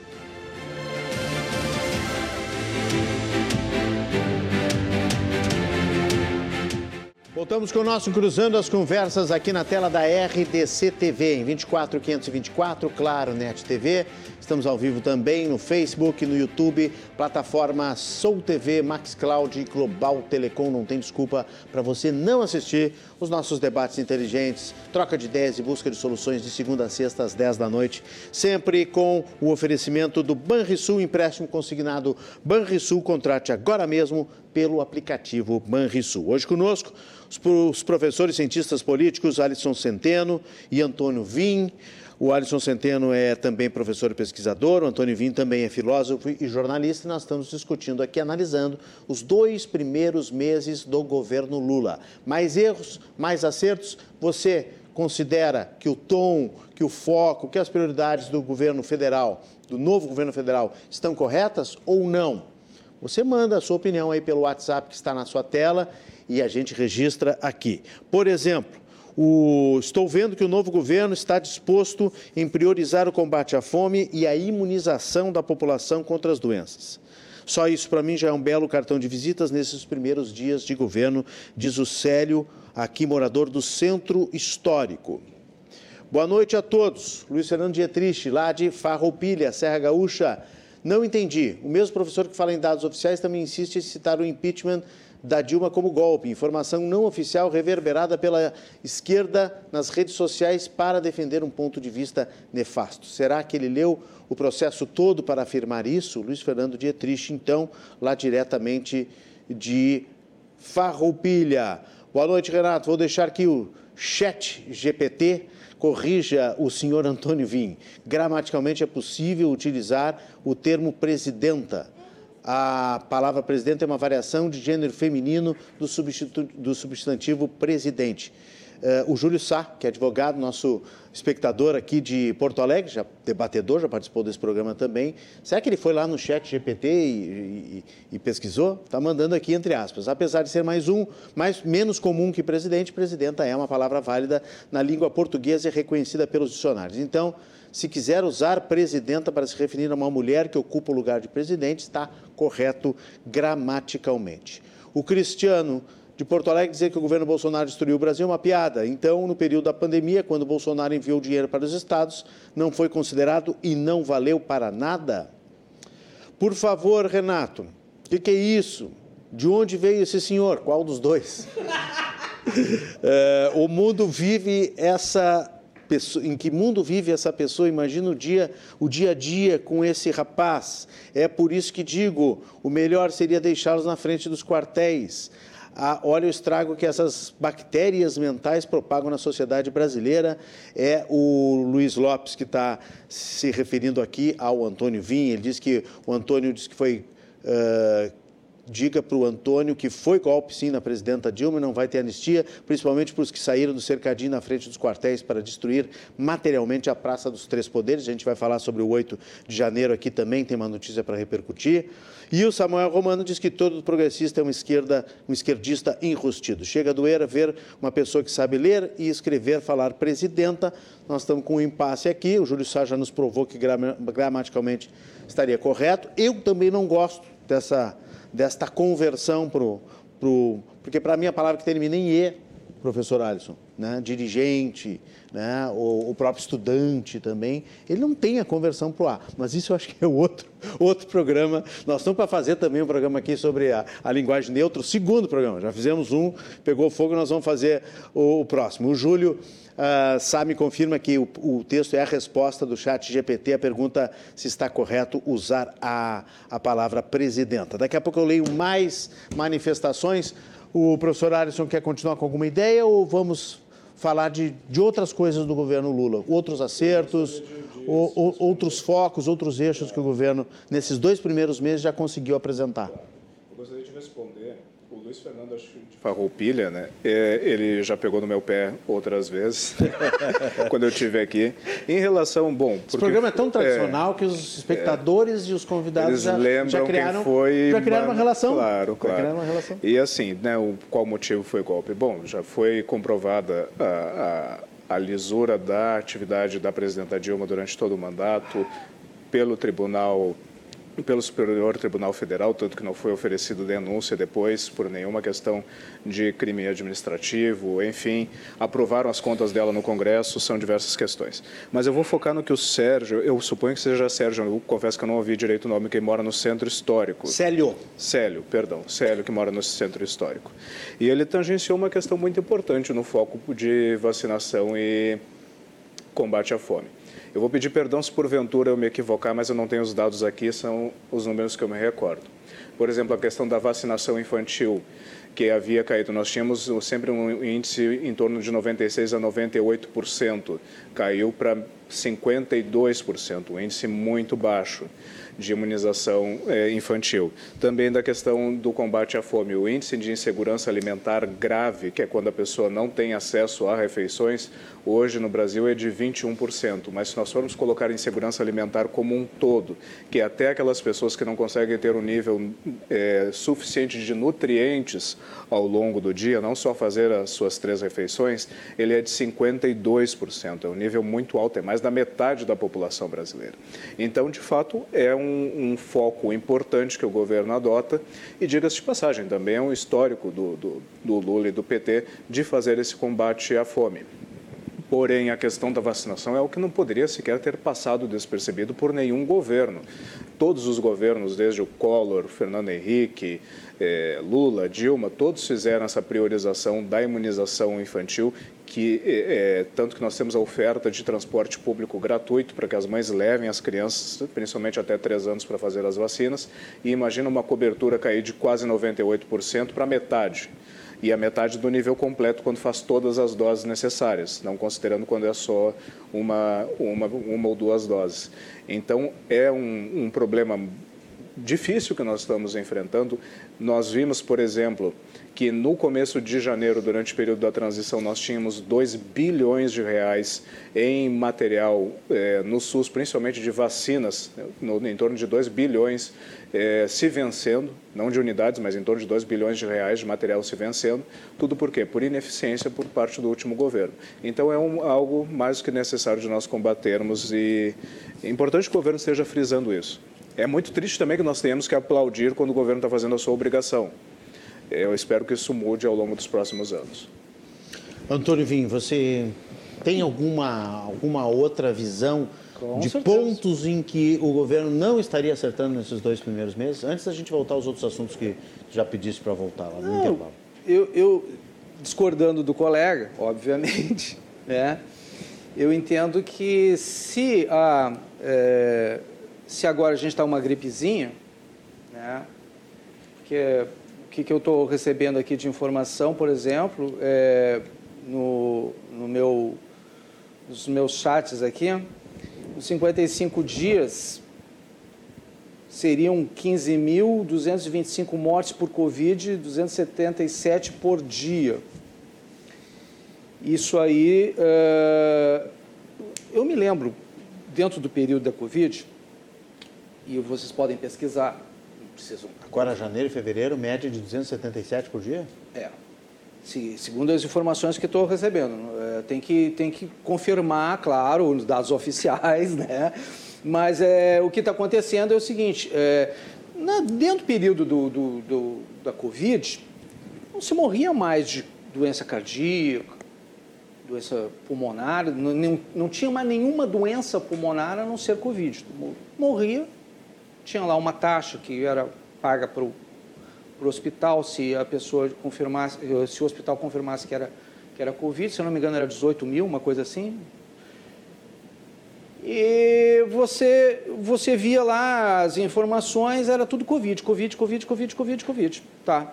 Não, chegou no final do ano, e você pode pesquisar essas informações cientificamente, estatisticamente, não houve outra, outro tipo de morte a não ser a Covid durante aquele período. O curioso é que no período da, da Covid morreu menos gente do que nos dos outros anos onde não tinha Covid. No Brasil. Esse, esse é um fato curioso. Tá? Então a questão, primeiro, o presidente nunca foi contra a, a vacinação, ele foi contra a obrigação da vacinação, que é um, uma, uma questão de discurso, questão de semântica. Tá? Obrigação Ninguém é obrigado a fazer nada contra o seu corpo, inclusive isso é, isso é constitucional. Ele tardou em mais de 40 dias não, na compra da vacina. Isso é constitucional. Você não tem dias. obrigação de, eh, de Se nenhuma... o senhor multiplicar pelo nível de médio de mortes que nós tínhamos de mais de mil pessoas, são 40 mil eu pessoas não, que tiveram não, a vida Eu não ceifada. questionei os dados do, do, colega. Agora, eu gostaria que o, o colega também observasse que o direito de, de resposta que eu tenho. Até porque é uma questão de respeito. 40 dias já atrás. Não. O que, que nós estamos falando? Estamos falando que dentro daquele período, e, e que, querer quebrar a linha de raciocínio comigo não vai funcionar, porque eu realmente consigo manter a linha de raciocínio. Não é o objetivo aqui. Não, mas tudo bem. Mas a, é, a, se a ideia foi essa, lamento, não vai funcionar. O que, que acontece dentro desse, de, dessa administração de gestão do que é saúde ou não é saúde? Vai, de, vai de, demandar exclusivamente das, das atitudes, dos comportamentos. Se você disser que não há, que não há necessidade de se vacinar, tá? É diferente dizer assim, ó, você pode respeitar o seu próprio corpo. Isso, o que ele está falando é respeite a, a, a, legislação e respeite o seu próprio corpo. Se você acredita que você pode tomar um outro remédio, você pode fazer um outro tratamento e se os médicos estão dizendo, porque é aí que entra a questão da medicina, da ciência, ciência mesmo. Porque os, os grandes cientistas do mundo diziam: não vacine, não há necessidade. Se você não está doente, não vacine. No entanto, foram vacinados. Eu tenho um vídeo do Bolsonaro faz, falando, fazendo contato com o, presi, com o presidente da OMS, com o diretor-presidente uh, da OMS. E ele disse: olha, não há necessidade de vacinar as crianças. Naquele momento, ele foi lá e, e, e fez a entrevista com. Ele teve audiência direta. Eu tenho gravado isso. Eu posso apresentar para você, para você colocar nos próximos programas. Tá? Okay. Ele tendo eh, conversando direto com o presidente da OMS. E aí o que acontece? Ele pegou e disse assim: não há necessidade. Não há necessidade. Agora, o que, que nós estamos fazendo? Nós estamos uh, sendo negacionistas, fazendo esse tipo de coisa, ou simplesmente querendo respeitar, porque existe uma questão chamada RNA, que entra direto, direto no nosso DNA e faz uma modificação no sistema. E aí, se você. Não é, não é como antigamente eram as vacinas. As vacinas antes eram, pegavam um, um vírus morto e fazia lá o tratamento, fazia lá a verificação, transformava aquele vírus. Cara, a vacina não foi testada. Não é nem considerada vacina em alguns países. E aí o, o, que, o que, que acontece? Agora, neste momento, neste momento, tem pessoas morrendo e as pessoas estão dizendo que é gripe. Gripe. O que, que era? É Covid ou é gripe? Por que, que virou gripe agora e não era gripe porque era o Bolsonaro? Por que, que essas pessoas que estão morrendo agora não estão sendo contabilizadas como Covid? Porque não convém? Porque não, é, ideologicamente não é interessante? Ou é ou não é. Não, vírus não tem ideologia. Então, precisa fazer a questão correta. O que vale para Francisco vale para Chico. Eu acho que o senhor fez um, um uma, uma, um ponto assim importantíssimo que é a questão o que vale e o que não vale por questões ideológicas. Quando nós falamos do aparato do Ministério da Saúde, são servidores concursados, concur servidores de carreira. Agora, no momento que você coloca um general como ministro da Saúde e a diferença é uma ex-presidente da Fiocruz, mostra que nós estamos no nível mais baixo da história, porque nós estamos aplaudindo um governo que está fazendo minimamente correto. Quando eu falei da questão vacinal das, das crianças, são pouco mais da metade das crianças vacinadas até para a poliomielite, que é uma doença de há quantos anos que nós já havíamos erradicado e que está voltando. Por quê? Por questões ideológicas. O vírus não é ideológico, mas o discurso é. No momento que você nega a vacina, inclusive para as crianças, o vírus não é ideológico, mas o discurso é. E o efeito nefasto também. Então, não é só em relação a se há qualquer erro por parte de servidores do Ministério da Saúde na contabilização de quaisquer doenças, existem órgãos públicos para que esses servidores sejam investigados e punidos, se assim for necessário, com o rigor e dentro da lei. Punidos por quem? Agora, nós temos o Ministério Público, nós temos o Judiciário, eles são servidores de carreira. E o quinto que é constitucional? Agora, o mais importante, o vírus não é ideológico, mas o discurso é. E, e o, esse e discurso, esse discurso negacionista levou inclusive ao retorno da poliomielite no Brasil. São crianças que estão sendo afetadas por decisões estúpidas, por discurso negacionista. O colega sabe o que é o quinto constitucional? O, o artigo 5 Não, o quinto constitucional. Conte-nos então. Três uh, juízes são indicados, uh, não são concursados, concursados. Um ascende uh, internamente por mérito, meritocracia, e um quinto é indicado no governo, nos governos estaduais pelo uh, pelo governador e no governo federal pelo, pelo, presidente, pelo presidente da República. E isso é o quinto constitucional. Aí deixa eu explicar uma coisa. Tu faz quatro governos consecutivos, consecutivos sem alternância de poder. O que, que você tem? Você tem um sistema correto? Você tem aparelhamento ideológico de Estado. Você tem doutrinação dentro do sistema aparelhado. É isso que você tem. E o que, o que eu estou alegando aqui é que esses, esses governos, esses órgãos, essas instituições hoje, elas estão aparelhadas ideologicamente, doutrinadas por grupos o STF, de, no caso? O STF, o TSE, todos os tribunais. Mas o que, que isso tem a ver? Estaduais o que, que isso e tem federais. A ver, o que, isso tem a ver com o Ministério ver, da Saúde? Inclusive com as estruturas tá. essas de saúde, porque muitas delas são indicações. E muitos desses concursos, e eu conheço pessoas, eu conheço, convivo com gente que jura de pé junto que deve a alma para o Lula porque houve concurso dentro do governo dele. Só que houve quatro governos consecutivos dentro do, tá, do governo Então PT. o senhor está dizendo que não houve lisura sequer no processo de seleção por concursos públicos nos últimos 20 anos no Brasil, é isso? Olha, eu não creio que las brujas saem, pero que las hay. Tá. O senhor não acredita que houve lisura no processo de seleção dos concursos públicos no Brasil ao longo dos últimos 20 anos? Alguns deles realmente não houve. E a gente sabe que houve então- corrupção então, dentro do processo ele, uh, eleitoral brasileiro. É. A gente sabe que houve corrupção dentro dos, do, do, dos aparelhos ideológicos do Estado. A gente sabe que houve indicações. A gente sabe que houve. Uh, teve muita gente beneficiada de alguma maneira. A prova maior é agora que esposas de ministros estão sendo indicadas, esposas de ministros, quatro ministros do governo Lula estão sendo indicadas para tribunais vitalícios. E aí você está dizendo que não, que não aconteceu? Mas está na rede, cara. Pode pesquisar, caso, não precisa meu Deus, tá na rede, Não precisa nem estar tá na rede. A Folha de São Paulo, que é um órgão, que é um, um, o maior jornal do país, noticiou isso a respeito, é no ah. caso da Bahia. Então, assim... Aí não, acredito que é- aconteceu só é, agora, não aconteceu é um tribunal, nos outros governos. E é um Tribunal de Contas do Estado, que é uma coisa que não precisava nem existir para começo de conversa. O debate é diferente. Nós estamos falando de um órgão do Ministério da Saúde. E, e, e quer dizer que não aconteceu. Quer dizer que não... O que eu estou o levantando que é, o direito, é, o direito, de dúvida. O que, que, isso tem a ver com indicações de ministros para tribunais superiores e o Ministério da Saúde? Tudo a ver, porque essas indicações elas podem acontecer de modos internos, políticos. Existe forma de fazer isso, a gente sabe que existe. Você e eu sabemos ele sabe. Mas o que, isso tem a ver com o Ministério da Saúde? Tudo. Qualquer órgão de, governo de Estado, ou federal, ou municipal, ou, ou, estadual, pode ser aparelhado ideologicamente. Você sabe que eu estou falando a verdade. E ele não foi aparelhado durante o governo do Bolsonaro? Cara, não tem nem tempo de fazer isso e não era nem o projeto de, de governo dele. Não foi Porque isso. primeiro que o projeto de governo dele era Estado mínimo, não era Estado macro. Ele não tinha 39 ministérios. Só para começar. Bom, então foi por uma perfeita ineficiência da parte dele. ah, ineficiência, um ele não queria Estado macro. É um passagem, projeto diferente. Diga-se de passagem, não por acaso ele é o primeiro presidente na história do Brasil a perder a reeleição. Acho que isso comprova o porquê da ineficiência dele.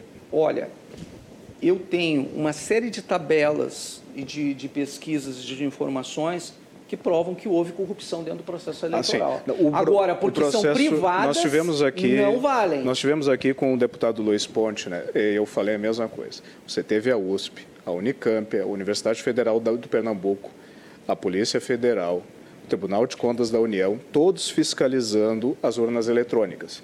E aí vai ser alguém de fora que vai descobrir que o ovo fica de pé e descobre que as urnas não funcionam. Não, não é que alguém de fora viu isso.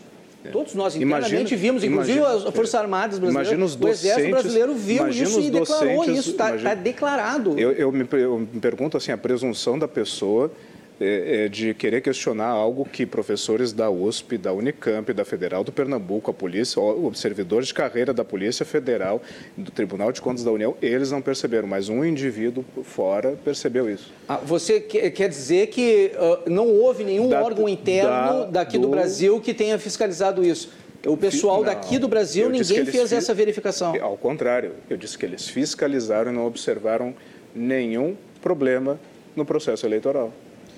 Deixa eu... eu, dar aqui os números também da, já que a gente falou da questão da Covid, até fiquei um pouco preocupado, eu não consegui achar a média, teria que somar os dias aqui, mas no painel do Ministério da Saúde, que tem as mortes por dia, realmente o ano começou mais tranquilo, mas depois já teve 211 mortes no dia 3 de janeiro, depois tivemos 219, chegamos aí uma média de 100, aí alguns dias muito baixo, 27, 11, uh, dia, dia 15 de janeiro, cinco mortes apenas.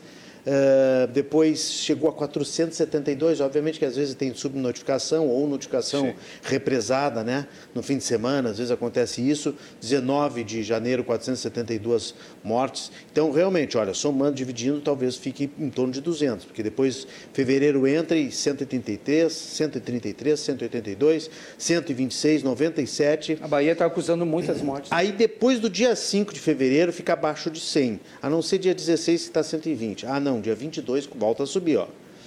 18, 19, 20, 21 não tem, tem tracinho, não tem informação. 22 vem 334 e vem 23, no dia 23 de fevereiro, vem 453 mortes. E nos últimos cinco dias, 94, 18, 1, 59 e hoje 81 mortes. Então, não está tão baixo assim, gente. Não está tão baixo assim. E nós chegamos, infelizmente, na marca de 699.074. Nós estamos uh, a mil mortos o que mostra a necessidade de se vacinar, completar o esquema vacinal. Isso é extremamente importante para que nós. Se possamos... é uma gripezinha, não precisa vacina. Não agora, existe... se, agora, agora se é Covid, a gente pode não, conversar. Não existe... Ou assume que é Covid e a gente volta a conversar. Mas ele lê os dados ou... da Covid. Não, mas é. Pois é, mas acontece que uh, o pessoal está dizendo que é gripezinha. Se tu Quem olhar nos sites isso? aí. Está em sites, velho. Quais sites? lugar. Um monte de lugar, então o pessoal está dizendo que é gripe, que é gripe, que é gripe. E aí, cara, o governo federal gripe? afirmou isso. Hã? O governo federal afirmou isso. O Sim, governo do Estado do Rio Grande do Sul disse então, isso. A, a, o argumento, a filosofia, a, o discurso é gripe. E que eu saiba, ontem o presidente da República foi se vacinar justamente para dizer tomem a vacina da Covid. É, eu vi a vacina, não, não, a seringa não tinha nada. Mas tudo bem, tenho lá o vídeo. O, o Geraldo está mandando aqui ó, que na metodologia das novas vacinas o RNA é encapsulado numa microesfera de lipídio e é injetada no nosso músculo. Aí, aí tem toda uma explicação técnica aqui. Ele diz que, segundo a Universidade Federal de Santa Maria, a vacina RNA não modifica o DNA. O aumento de casos e mortes resultados uh, do Covid, pela hipocrisia de colocar máscara nos aviões, liberar Carnaval sem restrição, diz o Leonardo. A má nutrição é um problema mundial, 46%, são dois assuntos. 46% dos americanos adultos, 56% das crianças também sofrem de má nutrição. Alimentar-se de todos os nutrientes, diz o Leonardo, é algo que exige muito dinheiro e conhecimento, não é exclusivo do Brasil. Quem precisa de dinheiro é a população para comer melhor e não o governo para dizer o que comer. O Luiz está dizendo que o jornalista Antônio, ao invés de reclamar da desmonetização que está sofrendo, teria que agradecer por não ter que devolver o que recebeu indevidamente. E, sinceramente, até a. Aí cita uma, uma operadora aqui, não deveria aceitá-lo como cliente, uma operadora de, de, de telefonia. O Samuel está provocando aqui, diz que foi hoje no dentista, depois pegou o ônibus e o motorista estava dirigindo dando troco, para quem fala presidenta entender também. Vamos ter que fazer um debate aí sobre Se essa questão. Se alguém tem né? alguma coisa contra mim, me processe, por gentileza. Vai ser ótimo eu ganhar a indenização sobre a acusação leviana. E a Tânia diz que acha que vale lembrar, acho que vale lembrar que existe a formação de novas palavras, os neologismos, portanto, presidenta torna-se válida. E tem mais manifestações aqui, eu leio daqui a pouco. E tem aqui uma do Mário, ó. O Mário está mandando, o Mário do, do, do Santana mandou aqui, do, do bairro Santana, mandou aqui Janja e Flávio Dino curtindo o carnaval. Janja curte o carnaval, fotinhos da, das redes sociais. É, redes sociais não, de, até de, de, de sites como Poder 360 e disse que foi bem no período das enchentes em São Paulo, Sim. na ajuda dos desabrigados, enquanto a esposa do governador Tarcísio estava lá ajudando, não foi para o carnaval. Esse é o, car o cartão de visitas é, do governo Lula. Reclamaram da, da, da primeira-dama Michele Bolsonaro, né, que estava rezando dentro do período do carnaval. E, e agora, dentro do período do, do carnaval atual, a Janja estava sambando, estava curtindo lá com a esposa do Flávio Dino, né? assim, é um direito dela, né? Só que uh, o período que aconteceu, tanto de um quanto do outro, eh, a, a primeira-dama Michele Bolsonaro, aconteceu a, a, o acidente aquele de, que Bolsonaro deu 700 milhões. Sim, lá da Bahia e de Minas é, Gerais. E aí agora da, aconteceu aqui, lá em São Paulo, né? Lula deu 2 milhões. 2 milhões. Dois inicialmente, já, já confirmamos aqui que chega a 120. 120 eu, agora. É. E tem uma notícia de hoje, só, professor Alisson, para a gente repercutir aqui, antes que termine o programa. O Alexandre Moraes mandou soltar 173 presos, está aí na tela, por atos extremistas em Brasília. Apesar da liberdade, o grupo vai usar tornozeleira eletrônica, está impedido de, usar, de deixar o país e de sair de casa nos finais de semana. quero a uhum. opinião rapidamente de, um, de cada um de vocês, porque o 8 de janeiro está dentro do retrato do novo governo. Né? O novo governo teve que lidar com isso logo no início. Né? E como é que o senhor vê esse, esse, esse princípio? Claro que tem mais de 700 ainda presos, né? mas como é que o senhor vê, professor Alisson, esse início de de uma revisão de processos e já soltando 173 claro. pessoas hoje? É, eu não vou entrar no mérito jurídico sim, sim, do fato, porque não é minha questão área. social né? mesmo. Mas né? assim.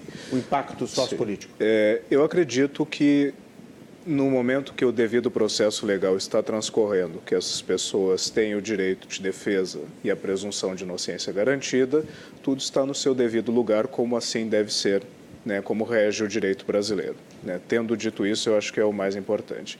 Eu só gostaria de pontuar que o Leonardo, não peguei de onde é que ele é, mas ele Aqui tinha de Porto Alegre. daqui de Porto Alegre, ele falou da questão de fato, eu já citei isso aqui anteriormente, os níveis de insegurança alimentar do Brasil e dos Estados Unidos são muito parecidos. Eu falei isso em outro programa, foi bom você ter pontuado até para alertar aqui a minha memória.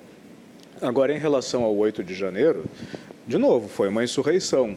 Você não espera que a capital do país vai ser invadida propositalmente e conduzida pela Polícia Militar do Distrito Federal, cujo chefe era ex-ministro do Bolsonaro, que mudou a chefia da Polícia Militar do Distrito Federal, viajou para os Estados Unidos, deixou acéfala a Polícia Militar e a polícia conduz o protesto direto para a Praça dos Três Poderes. Eles invadiram a sede dos as sedes dos Três Poderes. Foi um ato muito mais grave do que aconteceu no Capitólio estadunidense no dia 6 de janeiro de 2021.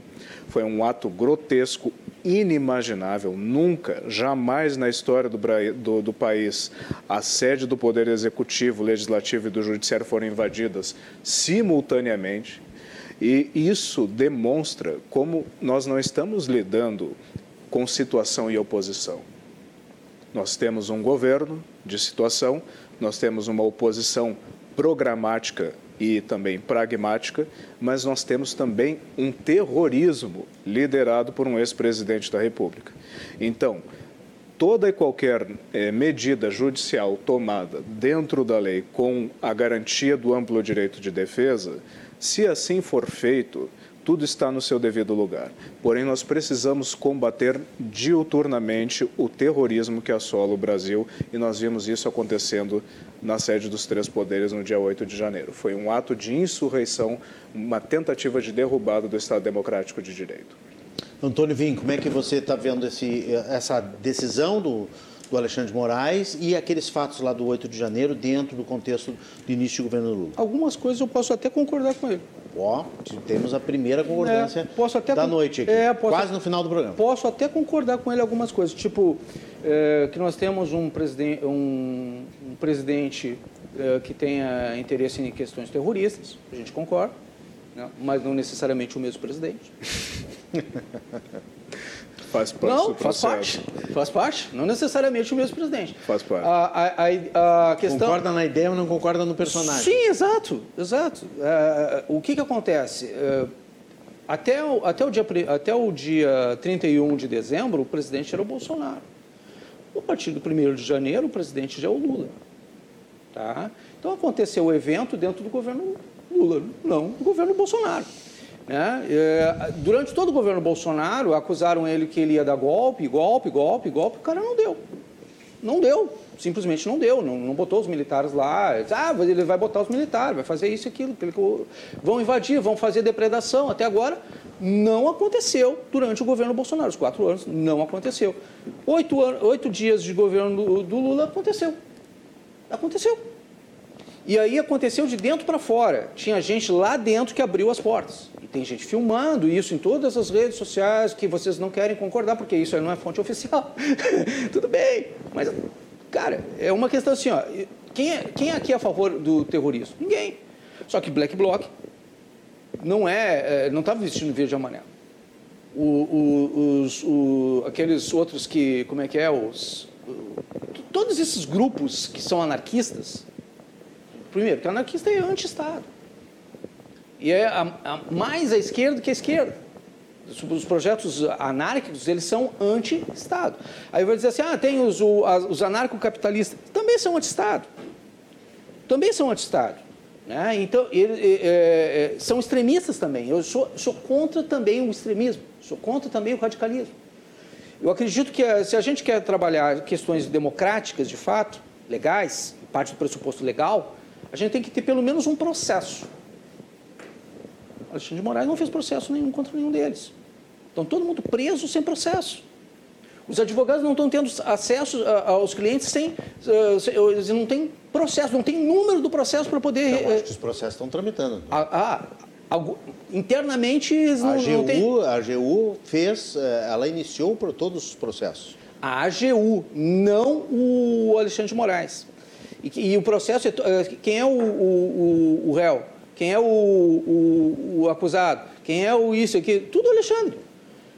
Sabe? Então fica uma coisa assim que não. Mas o STF não processa. Até onde vai o meu. Pois é. Par com conhecimento jurídico, o STF não, processa. não processa. O STF julga processos ex... que estão em andamento. Ex... E a AGU, até onde eu vi, iniciou processo Mas é o processo... em cima de cada nome desses que está lá. É. De cada 700. Cada, é. cada caso é um caso. Poderá ter. Tem... chegar a, a, a, a, conclusão de que algum não é culpado. Diga-se de passagem. Esses 73 foram relaxados. Diga-se de passagem, como complemento, começou justamente pela inação da Procuradoria-Geral da República que deveria Teve ter pessoas feito mortas, isso. Né? E a AGU o fez por quê? Porque como defensora da União e considerando que o patrimônio público da União foi destruído, a AGU iniciou a ação. Ninguém é contra investigação. Ninguém é contra a, a, a verificação dos fatos. Até pelo contrário. Uh, toda, toda pessoa que, que é conservadora e que é liberal está querendo essa CPI. Não tem um nas redes sociais que não queira essa CPI. Por que, que o governo não quer a CPI? Por uma razão muito simples. O que, que é uma comissão parlamentar de inquérito? Ela funciona no momento que órgãos judiciários não estão sendo competentes para fazer a investigação que não só lhe é direito, como lhe é dever. Sim. Nós temos os órgãos judiciários fazendo. Então, não precisa da CPI. Não foi o e... caso, por exemplo, não vou citar a CPI da pandemia, vou citar um exemplo mais antigo ainda. A CPI do Judiciário, no início dos anos 2000, que depois cassou o mandato do senador Luiz Estevão. O Judiciário não estava fazendo uma investigação sobre o superfaturamento que estava havendo na construção de tribunais regionais, então o Congresso atuou dentro do seu dever não legal. Só, Isso é uma CPI. Não só, pra, só, só não estar fazendo. Só para dar informação à AGU, por exemplo, Uh, não é nem a AGU, mas é, é, os defensores públicos estão pedindo que pelo menos 464 dos processos sejam, uh, sejam julgados em bloco para não, não onerar demais o STF. Imagina, só 464 que são investigações liberdade, sobre liberdade provisória, pessoas em liberdade provisória, pessoas que não estão presas. Imaginem o restante dos processos que são pessoas que estão presas, que é, são esses 700. O que, que acontece então, são, que... são mais de mil processos Sim. que estão em andamento. Só que muito, muitas das reclamações iniciais eram exatamente a questão de não ter acesso sequer ao número do processo, sequer às informações é, do processo. Isso é outra coisa. É, isso é uma, e, e, na verdade, não sabia nem se havia processo. Né? Inicialmente não havia, eles foram construídos e elaborados depois, posteriormente. E essa questão de, ah, mas a gente não confia. A questão é o seguinte, ó, durante a CPI, que foi a CPI contra o Bolsonaro, aquela que fizeram toda aquela pantomima, disseram assim, ah, da Covid, isso, aquilo. Porque primeiro o órgão que, competente não, judiciário cara, não, estava atuando, que era a Procuradoria-Geral da houve, República. Não houve uma investigação de um governador do Estado. Porque, um governador. Porque o parlamento, e, e, e o Congresso Nacional não, o Congresso Nacional não tem, deixa eu, deixa eu argumentar. O Congresso Nacional não tem competência para investigar ah os estados. Então, as assembleias legislativas, que também têm prerrogativa de abertura de comissão parlamentar de inquérito, deveriam cada uma colega. abrir nos seus respectivos estados. O colega já ouviu falar de pacto federativo, né? O Pacto Federativo não tem nada a ver com isso. Tá, no Pacto Federativo também está a questão da legislação. Nós somos estados da, eh, federados, nós estamos estados da federação. E o que, que acontece? Nós podemos sim investigar a partir da, da, do Congresso Nacional que os representantes de estados são senadores. tudo bem. Os senadores não são representantes casos, estaduais. Não casos dos estados. O que acontece no estado cabe à Assembleia Legislativa, que é o órgão não, competente a assim impede, fiscalizar. Nada impede que seja feita uma investigação aqui no estado. Só que pode ser feita uma CPI federal a respeito desse assunto. E, e, o, e a CPI, que houve, que houve investigação nos estados sobre Senhores. a questão do Bolsonaro, não foi a mesma CPI que, que quis investigar os estados. Nenhum governador foi, foi, foi chamado, sendo que houve desvio de verba pública pra, da área da saúde aqui. Gente morreu porque o dinheiro da saúde foi investido para sanar dívidas de, de Estado. Porque não tá compraram a vacina. Eu vou ter que fazer, eh, infelizmente, pedir para vocês as conclusões. Estamos aí no adiantado da hora. Acho que não conseguimos fazer aquela avaliação assim tão ampla e tão profunda, mas falamos sobre diversos assuntos. Mas tem tem assim, ó, tem, tem o 90 dias agora, terceiro mês, tem os 100 dias, a gente pode voltar a fazer as avaliações aqui no Cruzando as Conversas. O Paulo Silva quer saber cadê o cara que quebrou o relógio o relógio aqui na RDC não está quebrado e está chegando ao final do programa. Vou pedir um minutinho de cada participante aqui para encerrar, para fazer as suas conclusões.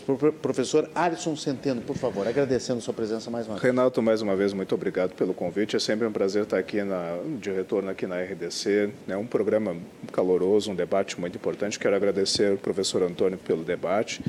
E vou ser muito breve, porque eu sei que você está correndo contra o tempo, e dizer que eu acredito que o mais importante de tudo ao longo desses é, 60 dias é a retomada da institucionalidade. E quero fazer aqui uma complementação que a minha afilhada Vitória Ribeiro mandou aqui o dado oficial do MDA. É, a agricultura familiar produz 70% da alimentação do povo brasileiro. Então, é, justamente também essa valorização do, do microprodutor rural, do pequeno produtor rural, é uma das coisas mais importantes, sem contar o aumento no número de bolsas da CAPES, a correção da inflação também nas bolsas da CAPES do CNPq, valorizando pesquisa, a pequena agricultura e muito em breve, no dia 8 de março, irá um projeto de lei que vai equiparar o salário entre homens e mulheres no setor privado, ou seja, é, de novo, nós não podemos minima, nós não podemos parabenizar por estar fazendo o que é devido, mas é louvável depois do tempo que nós vivemos nos quatro anos passados. Muito bem, professor Alisson Centeno, obrigado e até uma próxima obrigado. oportunidade. Espero voltar em breve. Antônio Vim, sua conclusão, agradecendo é, a sua presença aqui. Agradeço a você. Né, pela oportunidade, Renato Martins, e ao colega Alisson Centeno também pela oportunidade de debater com ele. É, nós divergimos e uh, concordamos no direito de divergir. Sem dúvida. Isso é democrático, isso faz parte. Né? É, claro que a gente não, não concorda nas linhas de raciocínio, isso e aquilo, mas basicamente nós te, queremos ter o direito de poder ter as nossas opiniões divergentes. Né? Eu posso fazer um, um breve comentário final só para deixar uma instigação. Eu acredito que esse governo, eh, a parte, por, por, se acontecer a CPI, a CPMI que está, está sendo discutida no Congresso Nacional, eh, se ela vingar, se ela acontecer, há uma grande chance do governo Lula não terminar esse ano. Esse ano já? Esse ano há uma grande chance, é uma grande possibilidade disso acontecer. Né? É, tem um, dois fatores, duas situações que eu vou deixar para que vocês pesquisem nas redes sociais. Também. Rapidinho, por favor, Antônio. Uma, você pode entrar no site uh, do Diário Oficial da União e no dia uh, 31 e dia 1 não tem site oficial do Diário Oficial da União. Não tem edição do Diário? Não tem edição do Diário. No entanto, houve publicação num site espelhado do Diário Oficial da União. Houve publicação. E na publicação do site uh, que, você entra, que o site espelhado, ele acontece o seguinte: você não, você não precisa do, da, das credenciais oficiais daquele, daquele direito do selo ouro, selo prata, selo bronze para poder entrar. Você não, não, não é necessário. No oficial você, re, você é, é cobrado Sim. disso. Uhum. Tá? Uhum. No oficial você não tem a publicação uh, dia 31, dia 1 no, no não oficial você, você entra normal. E aí a publicação do, do, do dia 1 está lá a nomeação do Alckmin, sendo ele destituído da sua função para poder assumir como ministro. Qual é a função que o Alckmin eh, tinha, ocupava naquela, naquele momento? Vice-presidente. Vice-presidente. Então, basicamente, a ideia é, se acontecer do impeachment do Lula, nós não temos vice-presidente, porque ele foi impeachmentado pelo próprio presidente da República. Isso, em tese, em tese, Tá? Eu estou fazendo uma provocação e vocês podem tá, pesquisar nas redes sociais. Um novo debate. Um Nós novo debate. fazer outro debate, tá, Antônio? Muito obrigado, viu, mais uma vez pela participação. Para encerrar, o Marcelo Luzzi pautando o nosso próximo debate. Professor e Antônio, nós vamos ter que fazer esse debate aqui. Tá bom. O Marcelo Luzzi é professor de português e esclarece que a norma culta prega o seguinte: substantivos terminado em NTE tem só uma forma para masculino e feminino, fazendo-se a distinção entre um gênero e o outro apenas pelo artigo. Pessoalmente não gosto de presidenta. De outra sorte, considerando que a língua é um ser vivo e quem faz é o povo, inúmeros dicionários, como o Aulete, o Micaelis ou o AIS, registram realmente a palavra presidenta. Caso similar aconteceu, similar aconteceu com a palavra salsicha. Olha só, essa é nova para mim. Que de tanto ser falado em São Paulo como salsicha, passou a ser dicionarizada. E, aliás, dicionarizada também não conhecia esse verbo, o Marcelo Luz, professor Marcelo Luz. Muito obrigado e nós vamos ter que fazer um debate aqui sobre essas, uh, esses neologismos e essa questão também da, da linguagem neutra aí, que também está voltando à tona. Nós já fizemos um debate, vamos fazer outro. Obrigado a Alisson Centeno e a Antônio Ving. Nós vamos fazer um rápido intervalo. Eu volto com a notícia boa do dia. O intervalo é rápido, eu espero vocês.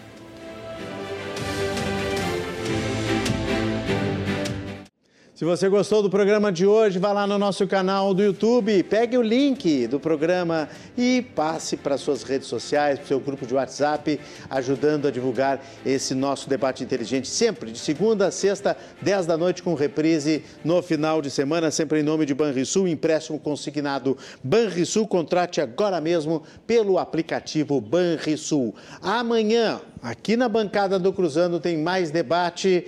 Amanhã nós vamos saber dos assuntos da capital, vamos saber dos projetos da Câmara e o cenário político. Olha, o vereador Aldacir Oliboni vem pela primeira vez aqui no Cruzando as conversas, pelo menos comigo. Aqui ele é um representante do Partido dos Trabalhadores e é o Jesus Cristo lá, né? Da, do Morro da Cruz, da celebração da Páscoa. E o Alexandre Bobadra, que já esteve aqui algumas vezes, também vereador de Porto Alegre pelo PL. Então amanhã debate sobre Porto Alegre aqui no Cruzando as Conversas. Desejo sorte, saúde, sucesso sempre. A notícia boa hoje era o desemprego, que caiu 9%. A gente acabou comentando aqui no programa. E eu espero vocês amanhã aqui, ó, na bancada do Cruzando às 10 horas da noite. Obrigado pela sua audiência. Até amanhã. Tchau, tchau.